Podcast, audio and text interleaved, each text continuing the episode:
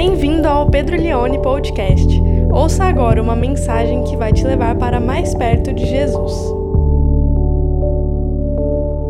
Quero compartilhar algo com você que vai começar hoje e vai terminar semana que vem.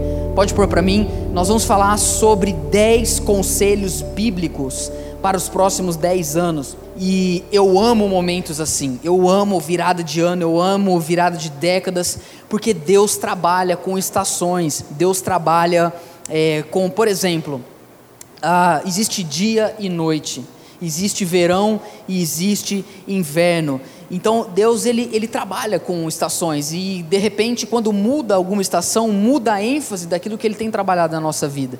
Quando você olha para o Antigo Testamento você vai perceber que tinha várias festas que o povo de Israel comemorava. E o povo de Israel comemorava fim de ano e ano novo. Então era um povo muito festeiro e Deus trabalhava nisso com ele, com eles, porque ele queria mostrar que ele trabalhava por estações, que quando anos se encerram, encerramento de ciclo, Claro que as coisas mais importantes elas devem permanecer, mas eu gosto disso. Eu sei que a gente fala que é clichê e tal, mas eu pessoalmente gosto muito de ano novo. Me, parece que me dá um gás, né? Vai chegando dezembro, você fala assim: ah, tá, dieta que, que eu já fiz, e não vou fazer mais nada, e não sei o quê, e falei que ia guardar dinheiro, e é verdade que eu tô pobre pra caramba, tô mais pobre que comecei o ano. Mas aí vira o ano, novo janeiro, você fala: esse é o ano que eu vou perder 10 quilos uma virada de década, 10 quilos é Deus falando. A gente começa a fazer assim uma série de coisas, né? A gente passa de branco, fala paz, paz sobre todos, né? Quem quer é, casar vermelho aqui e tal, aquela coisa toda. Então a gente faz essas coisas e eu gosto, não é simpatia. É só que vai que dá certo, né? Gente, tô brincando, né? É brincadeira. Aquela velha coisa, eu não acredito em pular sete ondas, mas eu pulo porque se, né? Brincadeira, viu, gente? Isso é só para vocês é, gostarem um pouco mais de mim. Então, Uh, mas eu gosto, particularmente sim, eu projeto o meu ano, eu sonho naquilo que Deus quer fazer nas próximas temporadas. Eu realmente acredito que Deus trabalha por ciclos. 2019 eu fiz coisas que eu nunca tinha feito. Deus deu coisas novas. 2019 eu parei de fazer algumas coisas que eu fazia em 2018. Não estou falando que são boas ou ruins, mas eu sinto essa mudança. E olha, uh, não é apenas a virada de um ano, mas é a virada de uma década. E a grande verdade é que daqui 10 anos você vai estar velho. Quantos anos você tem hoje? Pensa. Soma mais 10. Daqui 10 anos, cara. Gente, pensa você 10 anos atrás. Mudou alguma coisa? Tá mais pobre, tá mais rico? Não, agora eu sou independente. Eu tenho a minha independência. Eu passo fome sem depender de ninguém. Ah, daqui 10 anos, muita coisa vai acontecer. E a mentalidade que você tem hoje é muito mais ampla do que a que você tinha na virada da última década. Sim ou não? Então você é muito mais consciente, você entende o que Deus tem para você. Por isso, eu queria propor para você algo diferente que eu não costumo fazer. De verdade, quem me ouve, quem está aqui todo sábado ou me ouve mais, sabe que é raro quando eu prego mensagem temática. Eu gosto mais de pregar a mensagem expositiva textual, vem do texto. Mas por ser uma ocasião especial, dois últimos sábados, eu quero pregar uma mensagem temática. Então eu vou falar sobre 10 conselhos bíblicos sobre a sua caminhada para os próximos 10 anos. Posso falar algo de coração? Se você puder anotar, seria legal. Se você quiser, quiser anotar no seu celular, desliga o seu 3G, põe em modo avião, anota no seu bloco de notas. Se você depois quiser ouvir, a gente vai postar é, no podcast, mas é, eu gostaria mesmo assim de que você tivesse isso como resolução para sua vida. E olha, depois dessas 10, resoluções, cinco hoje, cinco semana que vem, você pode continuar a sua lista. Não estou falando que o que eu vou falar aqui é uma lista definitiva que você não tem que pôr mais nada, mas é uma forma também pedagógica de eu incentivar você a organizar a sua vida. Quantos querem organizar a sua vida nos próximos dez anos? Amém, gente? Cada uma das nossas dicas vão vir com um texto bíblico. A primeira delas é a seguinte: dessas 10 resoluções para você e para mim para os próximos 10 anos. Lembre-se que você segue uma pessoa e não uma religião. Lembre-se, você segue uma pessoa e não uma religião. 1 Pedro, capítulo 1, verso 8 e verso 9. Cada uma das 10 a gente vai ter um texto bíblico. 1 Pedro, capítulo 1, verso 8 e 9 diz o seguinte: Mesmo sem tê-lo visto, vocês o amam mesmo não o vendo agora, mas crendo nele, exultam com uma alegria indescritível e cheia de glória, obtendo o alvo dessa fé, a salvação da alma. Deixa, volta para mim lá do verso 8. A primeira coisa, como resolução, primeiro de tudo, lembre-se, você segue uma pessoa e não uma religião. Quem é o seu Deus? Se você não tem muito claro que o seu Deus é uma pessoa, é difícil você ter um relacionamento profundo com Ele, porque você vai tentar se relacionar com alguém que você não conhece. Por mais que você tente ser muito amigo do seu cachorro, como eu sou do meu, ele não é uma pessoa. Por mais que você ame o seu gatinho, por mais que você tenha prazer em estar com o seu peixe beta, ele não é uma pessoa. É difícil, até hoje eu não vi ninguém indo no cinema com um peixe beta, porque não é tão legal. Uma vez eu dei um peixe beta para Suzana, em uma semana morreu. Eu falei: essa é a mulher que eu vou casar, vou dar filhos, ela vai me dar filhos. Então, Jesus, ele é uma pessoa. O apóstolo Pedro, ele viu Jesus pessoalmente. Ele viu, ele olhou, ele tocou em Jesus. Quantos gostariam de ter essa experiência? Imagina a gente sair daqui e a gente falar assim: vamos comer um lanche ali no Dog da Fá. Quem vai? Jesus. Meu amigo, não importa onde você esteja, se Jesus estivesse pessoalmente ali, carne e osso, Jesus, hoje eu vou pagar o seu dogão, fica tranquilo. Quando a gente não tem essa clareza de que nós seguimos uma pessoa, o nosso Deus ele fica meio. A, a gente não entende. É, a gente tende a, a pensar que é a religião. Para o IBGE, nós somos os evangélicos. Para os seus amigos do trabalho, você é crente. Mas para você, você tem que entender, você é um seguidor de Jesus de Nazaré. Pedro, ele diz o seguinte: vocês nunca viram ele, diferente de Pedro, porque ele viu Jesus, caminhou com ele. Mas olha o que Pedro diz: mas sem tê-lo visto, vocês o amam. Quantos amam Jesus aqui? Que loucura! A pessoa que eu mais amo na minha vida eu nunca vi. Eu nunca vi. Pedro, você está querendo dizer que a pessoa que você e que eu mais amamos Olha, olha que loucura que eu vou dizer. Está preparado o que eu vou dizer agora? Amém, gente? Quem está vivo, dá uma glória a Deus aí. Olha que interessante, muito animado, glória a Deus. Então, a pessoa que eu mais amo, que eu mais me relaciono, que eu mais confio, que eu mais dependo, é um judeu, extremamente simples, que viveu dois mil anos atrás num país que eu nunca fui. E eu amo mais do que tudo na minha vida. Pedro está dizendo, mesmo sem tê-lo visto, vocês o amam, mesmo não o vendo agora, mas crendo nele. Na verdade, nós não o vemos fisicamente, mas nós o vemos por crer, porque vemos pelos olhos da fé. Eu não preciso ver um homem na minha frente para crer que ele está comigo todos os dias. Então Pedro está dizendo: vocês creiam nele, creem nele, mas mais do que isso, quem ficou, tem, quem teve momentos de alegria esse ano? Teve momentos bons, quem viajou, foi para, né, esse ano a gente viajou, a gente esteve com vários amigos, foi tempos maravilhosos, aniversário, aquela coisa toda. Ah, o meu time não foi campeão, mas pelo menos o Corinthians também não ganhou nada. Então foi, foi muito bom esse ano. Eu tive momentos assim que eu fiquei muito feliz, muito empolgado. Eu quando estou feliz, eu ponho música lá, lá em casa. Hoje a Suzane e eu ficamos dançando música cubana lá na cozinha. Né? A gente gosta, a gente, quantos, momentos assim. Agora, olha o que Pedro está dizendo. Crendo nele, exultam com uma alegria indescritível e cheio de glória. Vocês creem em Jesus sem ver Ele, e mais do que isso, o fato de vocês crerem nele deixa vocês tão alegres, tão felizes que não tem como a gente colocar isso por palavras. Quando já viveram isso em algum momento de sua vida? Cara, se você acha que ter um aumento de salário é bom, se você acha que conquistar a mulher da sua vida é bom, se você acha que ter um filho é algo maravilhoso, você precisa experimentar ou continuar experimentando estar perto de Jesus, porque é uma alegria indescritível. E nós precisamos dar nome ao nosso Deus, porque se nós não soubermos, volta lá o slide para mim, Mar. Se nós não soubermos que estamos seguindo uma pessoa, nós caímos numa numa espécie de falta de profundidade, de entendimento de que o nosso Deus ele é real. Eu vou dar um exemplo para você. Essa semana eu estava conversando com um grupo de pessoas no hospital e nós estávamos falando sobre quem? Deus.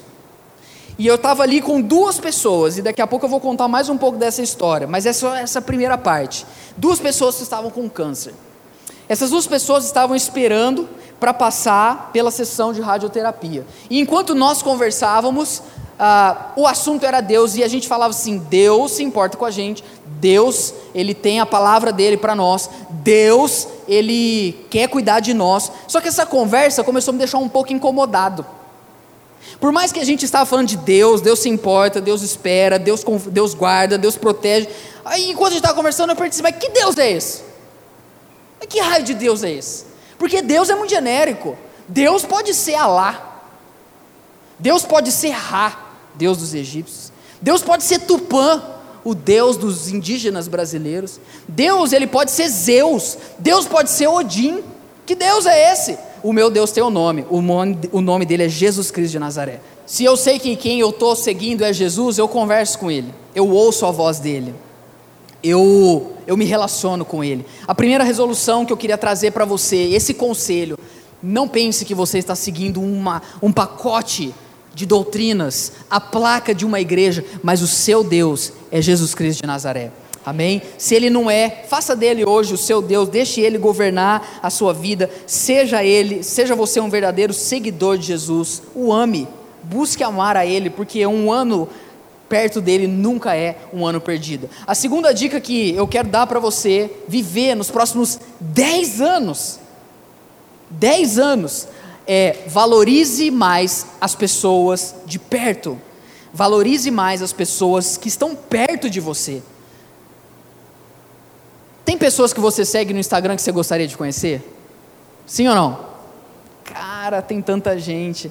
Os caras que eu mais gostaria de conhecer já morreram todos mas se eu pudesse os conhecer, a gente tende a valorizar mais as pessoas de longe, a gente tende a amar mais as pessoas que estão longe de nós.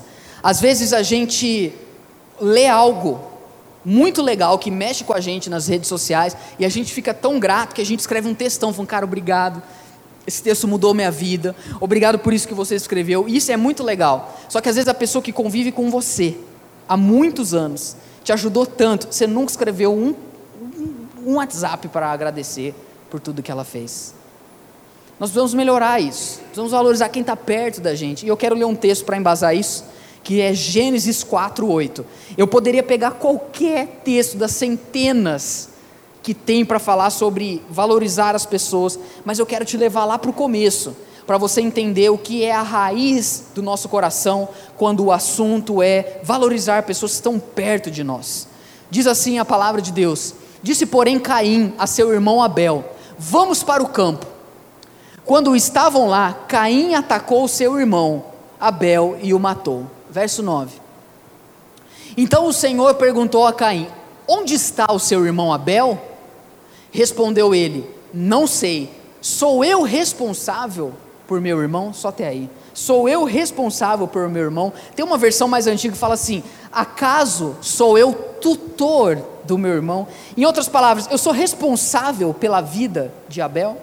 Então, deixa eu explicar aqui para você o seguinte: quando Deus cria o homem, ele o cria perfeito, e a perfeição percorria todas as camadas da existência humana. Os relacionamentos eram perfeitos. Imagine você ir trabalhar e não ter problema com ninguém da empresa. Imagine você ir para a igreja e não ter problema com ninguém da igreja. Todo mundo ama todo mundo, todo mundo serve todo mundo, todo mundo cuida de todo mundo. Mas aí quando o pecado entra no mundo, quando Eva, Adão, eles desobedecem a Deus, o pecado ele impacta também nas nossas relações. E sabe, a gente briga muito entre nós. Não precisa levantar a mão, mas esse ano você se desentendeu com alguém? Você teve vontade de matar alguém esse ano? Só no seu coração você matou? Porque o tempo todo nós estamos assim, é, é, desgostosos com a, os nossos relacionamentos. Sabe, saiu uma pesquisa. É, por que, que as pessoas mudam de trabalho? 90% das pessoas que saem do trabalho é por causa do patrão. Não é por causa do emprego em si, não é por causa necessariamente do ramo, do salário, é porque odeia o patrão ou odeia alguém do trabalho.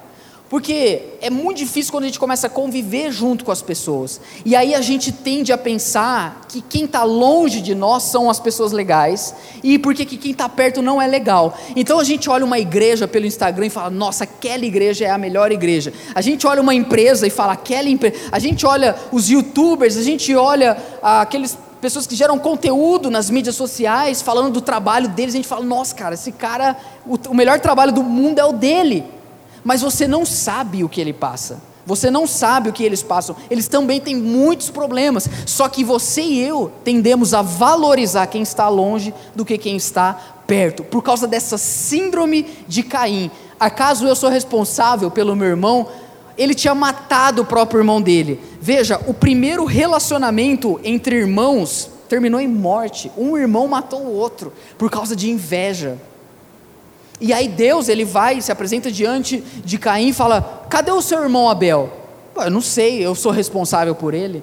Então, o que eu quero dizer para você nessa noite é que para nós valorizarmos as pessoas que estão perto de nós, nós precisamos entender que nós sim somos responsáveis por construir bons relacionamentos com quem está perto da gente.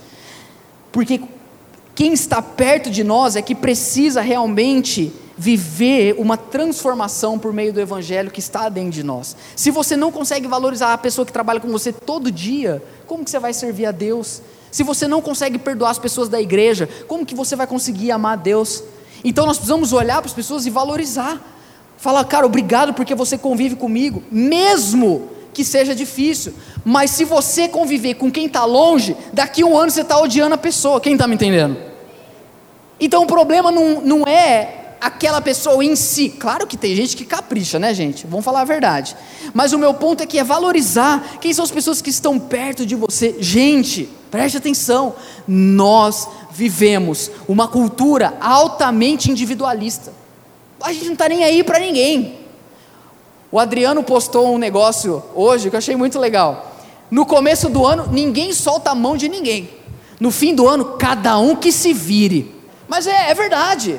A gente não consegue ficar junto com as pessoas que estão perto de nós nem por um ano. Como que nós queremos construir algo relevante se a gente não consegue trabalhar em equipe, se a gente não consegue valorizar pessoas, se a gente não consegue demonstrar para elas que a gente realmente se importa com elas? Talvez você pense assim, cara, tudo que eu queria era só resolver os meus problemas, e ainda vou tentar ajudar as pessoas, valorizar elas. Olha isso aqui, não queira resolver todos os seus problemas para somente depois ser uma solução para os outros mesmo com as suas dificuldades e os seus problemas, você já pode ser solução na vida de muitas pessoas. Quantos querem valorizar as pessoas mais perto? Amém, gente? Hoje nós queremos falar para milhares de pessoas, mas a gente não está disposto a ouvir uma pessoa. Se for para falar, eu falo para 10 mil, mas se for para ouvir. Como valorizar as pessoas que estão perto de nós? Três coisas, quatro coisas simples. Primeiro, ouça elas. Segundo, esteja disponível. Terceiro, ore, converse, esteja presente. E última coisa que eu diria para você valorizar as pessoas que estão perto de você, elogie elas, agradeça, reconheça, invista nelas. Talvez alguns estão pensando assim: sabe por que eu não faço isso? Porque eu sei que eu vou investir na pessoa e daqui a alguns anos ela vai me deixar. Eu quero lembrar você a parábola que Jesus falou do bom samaritano. A Bíblia fala que ele tava, tinha alguém ali numa estrada morto e passou o sacerdote, passou o levita, ninguém ligou. Aí veio um samaritano que era alguém que eles, os judeus não gostavam e ajudou aquele, aquele homem que estava ferido na estrada. E Jesus falou o seguinte: aquele homem realmente fez o que é certo, porque ele serviu ao próximo.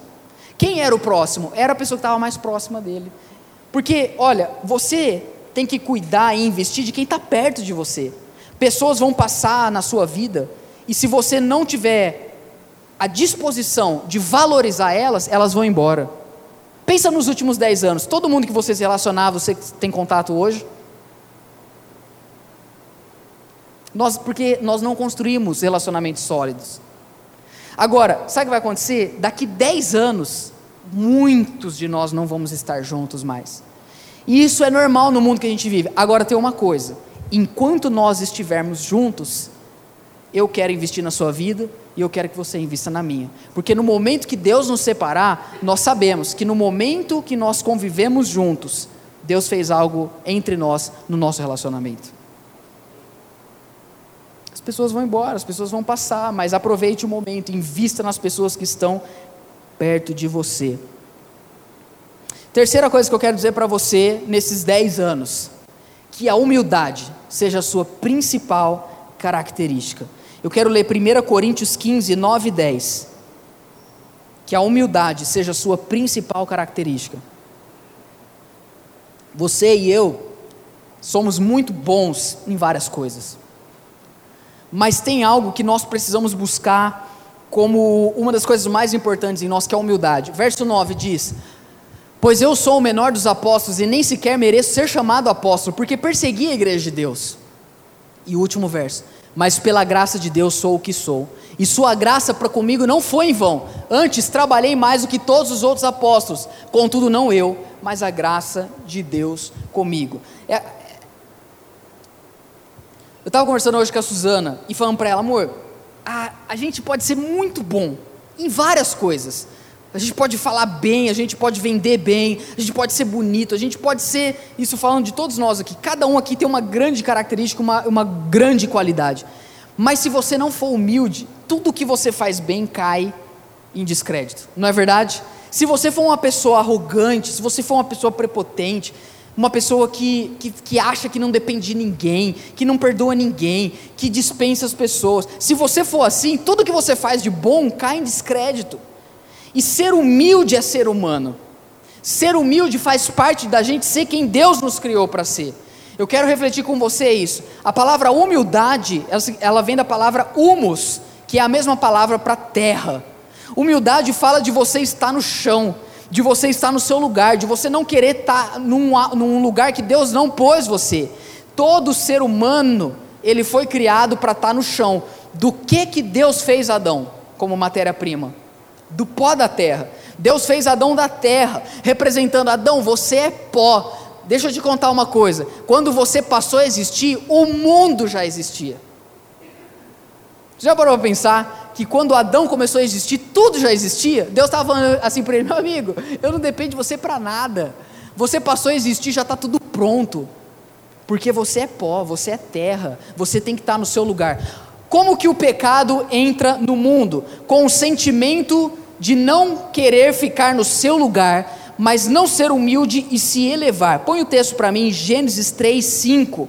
Olha o argumento de Satanás para que Eva pecasse contra Deus. Gênesis, Eva e Adão, Gênesis 3, 5. Deus sabe que no dia em que dele comerem desse fruto, os seus olhos se abrirão e vocês serão como Deus. Olha o argumento: você vai ser igual a Deus. Você vai deixar de ser humano, você vai deixar de estar abaixo e você vai ser como Deus. O princípio de todo o pecado é romper com a humildade de estar no chão e querer estar em um lugar onde eu não deveria estar. Quantos estão me entendendo? Ser humilde é ser humano. Ser humilde deveria ser a nossa principal característica. Vamos colocar isso em atitudes práticas. Você é humilde quando, primeiro, sabe que as suas sabe das suas habilidades, mas não se orgulha delas. Um dia eu perguntei para um rapaz quais são as suas maiores características, seus maiores, as suas maiores habilidades. Pastor, em primeiro lugar, eu sou um cara muito humilde. É você saber das suas habilidades, mas você não, não se achar por isso. Porque olha o que Paulo diz no verso que nós lemos. Ele diz: Eu sei, volta para mim lá. Gente, a gente tem que ler Bíblia, senão vocês vão achar que sou eu que estou falando. 1 Coríntios 15, 9. Paulo falou: Eu sei que eu trabalhei mais do que todo mundo, mas não foi eu. Não fui eu. 1 Coríntios 15, 9. Pode, uh, eu sou o menor dos apóstolos, nem sequer mereço ser chamado de apóstolo. Persegui a igreja de Deus. E aí no verso 10 ele diz: Pela graça de Deus sou o que sou. Se você é muito bom em algo que você faz hoje, como eu sei que você é, não é porque você é bom, mas é porque a graça de Deus está em você e a graça dele não foi em vão. Antes eu trabalhei mais do que todos eles. Ei, você que trabalha mais que todo mundo na sua empresa, você está muito orgulhoso disso. Você está, não, eu aqui, ó, quem faz aqui acontecer sou eu. Olha o que Paulo diz: Eu sei, eu trabalhei mais que todo mundo, mas não fui eu. Foi a graça de Deus em mim. Se eu estou me dedicando mais, é porque a graça de Deus é grande na minha vida. Se eu sei o que é certo, é porque Deus me ensinou. Se eu faço bem, é porque Deus derramou isso sobre a minha vida. Se eu me entrego pelo Evangelho, se eu prego, não é porque eu sou bom e melhor do que as pessoas, mas é porque Deus derramou isso sobre mim. A primeira coisa para você ser humilde prática é isso: saber das suas habilidades, mas não se orgulhar delas. Segundo, ouvir os outros com atenção. Terceiro, aprender em qualquer situação. E quarto, perdoar as pessoas. Só perdoa quem é humilde. Você tem gente para perdoar hoje na sua vida? Saiba que um monte de gente também tem que perdoar você. Não é só você que ficou ferido com alguém no ano de 2019. Precisa perdoar, mas para perdoar tem que ser humilde. Porque para chegar e falar assim, eu perdoo você, demonstra que você está realmente disposto a recomeçar tudo. E você não vai levar aquilo como um empecilho para o relacionamento de vocês. Outra coisa, você é humilde quando você valoriza as pessoas mais pobres. Gente, eu não gosto de quando a gente vai no restaurante e aí a gente senta lá e fala: ô, ô, ô, não, é um ser humano que está ali servindo você. Ah, mas eu estou pagando, então pega esse dinheiro. Porque a pessoa que está servindo você, ela não é pior do que você. Sabe, às vezes a gente está no lugar, a gente fala com as pessoas como se elas fossem qualquer coisa. A gente vê alguém, a gente não se compadece, a gente não fala. Por quê? Porque nós não somos humildes a gente conquistou uma coisa ou outra na nossa vida, a gente acha que é melhor que todo mundo, a gente não precisa de ninguém, ou a gente fala, ah, você não sabe o que eu já conquistei, ou às vezes não fala, mas isso está no nosso coração, que a principal característica sua e minha nos próximos 10 anos seja humildade. Amém, gente? Olhe para as pessoas que estão ao seu redor. Quarto, estamos caminhando para o final. Quarta direção bíblica para os próximos 10 anos. Sirva ativa e intencionalmente na sua igreja. Gálatas 9, verso 10. Gálatas 9, desculpa, Gálatas 6, verso 9 e 10. Quem aqui já tentou ajudar os outros, não deu certo e ficou cansado? Quer saber? Vou fazer uma porcaria nenhuma.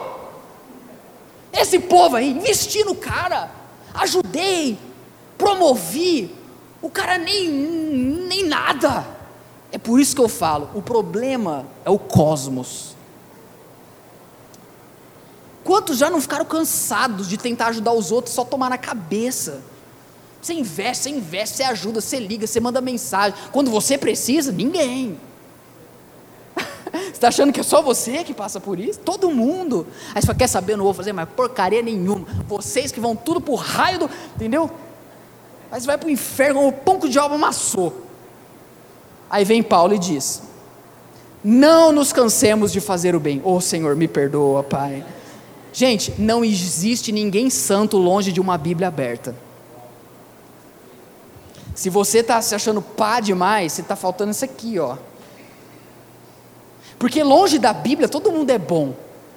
Esses dias tá, brincaram comigo uma frase que eu falei em umas pregações muito tempo atrás. Eu falei assim: você não é bonzinho. Vira para quem está falando, você não é bonzinho, você é ruim, cara. Você é ruim pra caramba. Você só não é pior, porque seus pais ainda deram um jeito em você. Você entendeu? Você tem uma igreja, tem um pastor ainda que ora por você, você já tinha descambado tudo aí, ó. Você não é. Agora, nós precisamos olhar para a palavra de Deus, e Paulo está dizendo: não nos cansemos de fazer o bem. Sabe por quê, gente? Porque no tempo certo você vai colher. A gente para de ajudar as pessoas porque a gente acha que a gente tem que fazer isso por causa delas. Deixa eu dizer algo para você. Você não ajuda as pessoas por causa delas. Você ajuda as pessoas porque Jesus ajudou você. E aí Paulo diz: no tempo certo, no tempo próprio, cada coisa nós vamos escolher, se não desanimarmos. Então você que estava terminando 2019, eu não vou ajudar porcaria. 2020, Deus, estou aqui, vamos, vamos junto. Deus, o futuro é brilhante. Pai, nós vamos arrebentar. Sou o que sou por causa da tua graça. Aí você, entendeu? Não nos cansemos de fazer o bem. Portanto, enquanto temos oportunidade, pergunta: essa semana, você teve alguma oportunidade de fazer o bem para alguém? Isso é coisa para 10 anos que eu estou falando. Não nos cansemos, enquanto temos oportunidade, façamos o bem, o bem a todos, especialmente aos da família da fé. Volta para mim o, o slide 4. Faz o bem para todo mundo, mas principalmente para a igreja. Deus quer usar você nos próximos 10 anos. Você pode fazer coisas espetaculares e você deve fazer coisas maravilhosas lá fora, mas se você não está frutificando dentro da igreja, Paulo está dizendo: faz o bem a todo mundo, mas principalmente aos da família da fé. Só que, gente, quantas pessoas que você conhece esse ano que se afastaram de Deus? quero contar uma história aqui para você. Eu estava naquela conversa no hospital, conversando com um senhor que estava passando pela primeira sessão de radioterapia. E nossa conversa vai, conversa vem, eu nomeei Deus, eu falei, é Jesus, o Deus que eu sigo, um senhor muito gentil. Ele falou assim para mim: Você sabia que eu fui batizado? Eu sou cristão, eu sou evangélico. Ele falou para mim: Eu falei, é. Eu falei, é. Aí ele falou assim: Eu me batizei em 1997. Eu falei, cara, que legal, né? Aí ele falou assim: É, mas em 2005 eu parei de ir na igreja. Eu falei, estava ele e a esposa. Mas por que, que você parou de ir na igreja? Cara, até hoje a gente não entende exatamente o porquê. Tivemos ali alguns conflitos e tudo.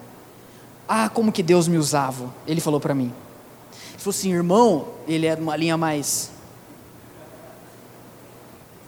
Sabe? Ele falou assim, irmão, eu profetizava. Eu falei, glória a Deus.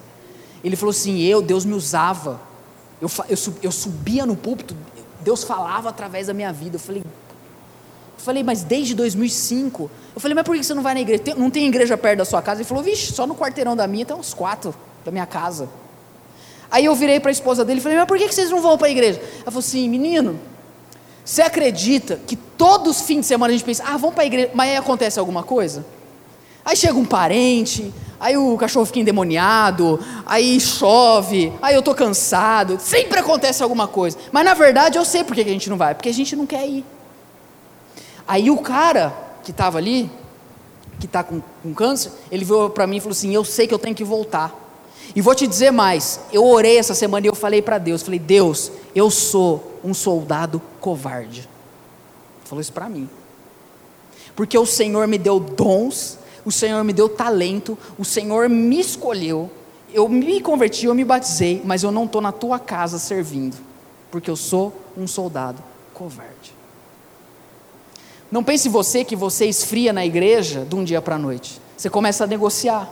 Você sai do ministério, você para de ir na sua escala, você para de conviver com as pessoas, você para de ir no culto. A hora que você vê, passam 10 anos. Escolha bem o que você quer para os próximos 10 anos. Deus quer usar você para fazer o bem a todos, mas principalmente aos da família da fé. Que você e eu não sejamos um soldado covarde. E a história vai terminar com ele.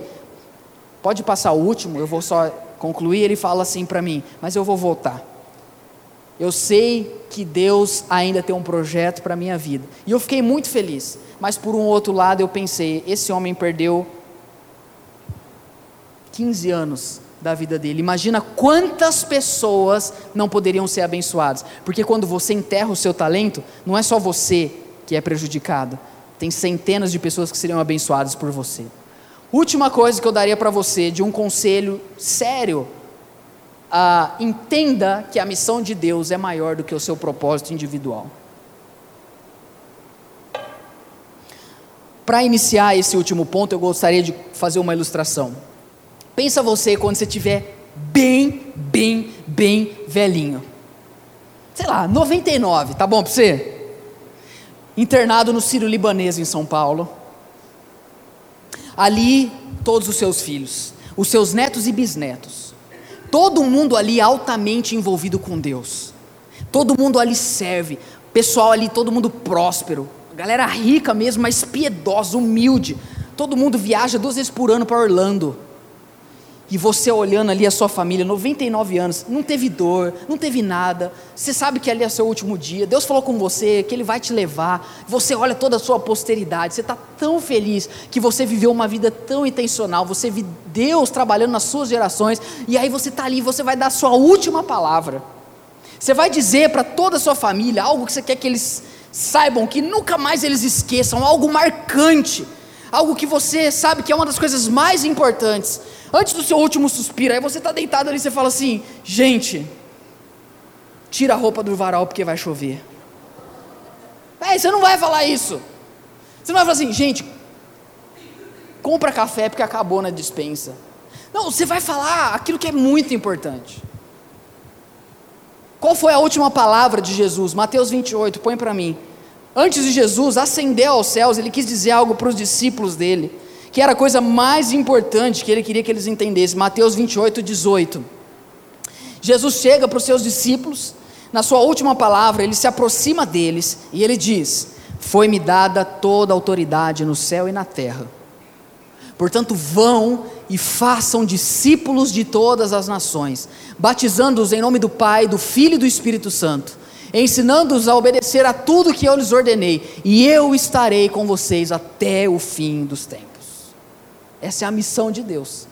Volta para mim o slide a missão de Deus é mais importante do seu propósito individual. Você conhece alguém que já entrou em crise para descobrir qual é o seu propósito individual? Ai, Deus me revela, pai, eu tenho que ser médico, eu tenho que ser dentista. Deus me revela, pai, eu tenho que ser pastor ou eu tenho que ser missionário. Eu tenho que ser administrador ou eu tenho que ser vendedor. E aí a pessoa, ela vai, e aí ela trava nisso. Por quê? Porque ela se esquece que a missão de Deus é muito maior do seu propósito individual. O que você faz não é tão importante daquilo que Deus quer fazer. Se você entender isso, você não vai ficar preocupado tentando descobrir exatamente o que, porque isso vai acontecer naturalmente. Agora você entende qual é a missão de Deus? É restaurar todas as coisas, é fazer discípulos, é pregar o evangelho. Meu amigo, se você não faz isso hoje no trabalho que você tem, você não vai fazer isso amanhã no trabalho que você quer ter. Isso depende da nossa disposição. Porque o mais. Eu, eu, eu tenho descoberto algo, e eu estou terminando, que é o seguinte: na maioria das vezes, não é sempre, para você servir a Deus, você não precisa mudar o que você faz, mas você precisa mudar como você faz. Não que Deus não possa abrir uma exceção e querer você em outro lugar, mas na maioria das vezes, é só mudar o jeito que você faz. Antes você trabalhava para você, agora você trabalha para pregar o Evangelho e fazer discípulos o seu trabalho vai mudar muito nos próximos 10 anos. Esse dia eu conversando com o menino, eu falei, rapaz, faz tempo que você trabalha nisso. Ux, quanto tempo? Três meses. Eu falei, amém. Você, quem, no, de boa, quem mudou de emprego esse ano? Levanta a mão, bem alto. É normal. Nos próximos 10 anos, provavelmente você vai ter 10 empregos. Agora, o seu trabalho muda, mas a missão de Deus permanece a mesma. Isso não muda. A missão de Deus é maior do que o seu propósito individual. Para Deus não faz tanta diferença o que você faz, mas sim se o que você faz causa realmente uma diferença. Tenha isso como resolução para você, de ser usado por Deus, de ir atrás do seu propósito, mas para cumprir a missão, não para simplesmente se sentir útil, porque você e eu somos úteis quando nós falamos de Deus, fazemos discípulos, pregamos o Evangelho, servimos pessoas. É isso. Se você e eu fizermos isso nos próximos 10 anos, eu garanto para você que você vai olhar para trás, você não vai se arrepender de nada, porque um ano bem vivido é um ano na presença de Deus. Fique em pé aí onde você está. Você ouviu o Pedro Leone Podcast. Compartilhe essa mensagem com seus amigos e até logo!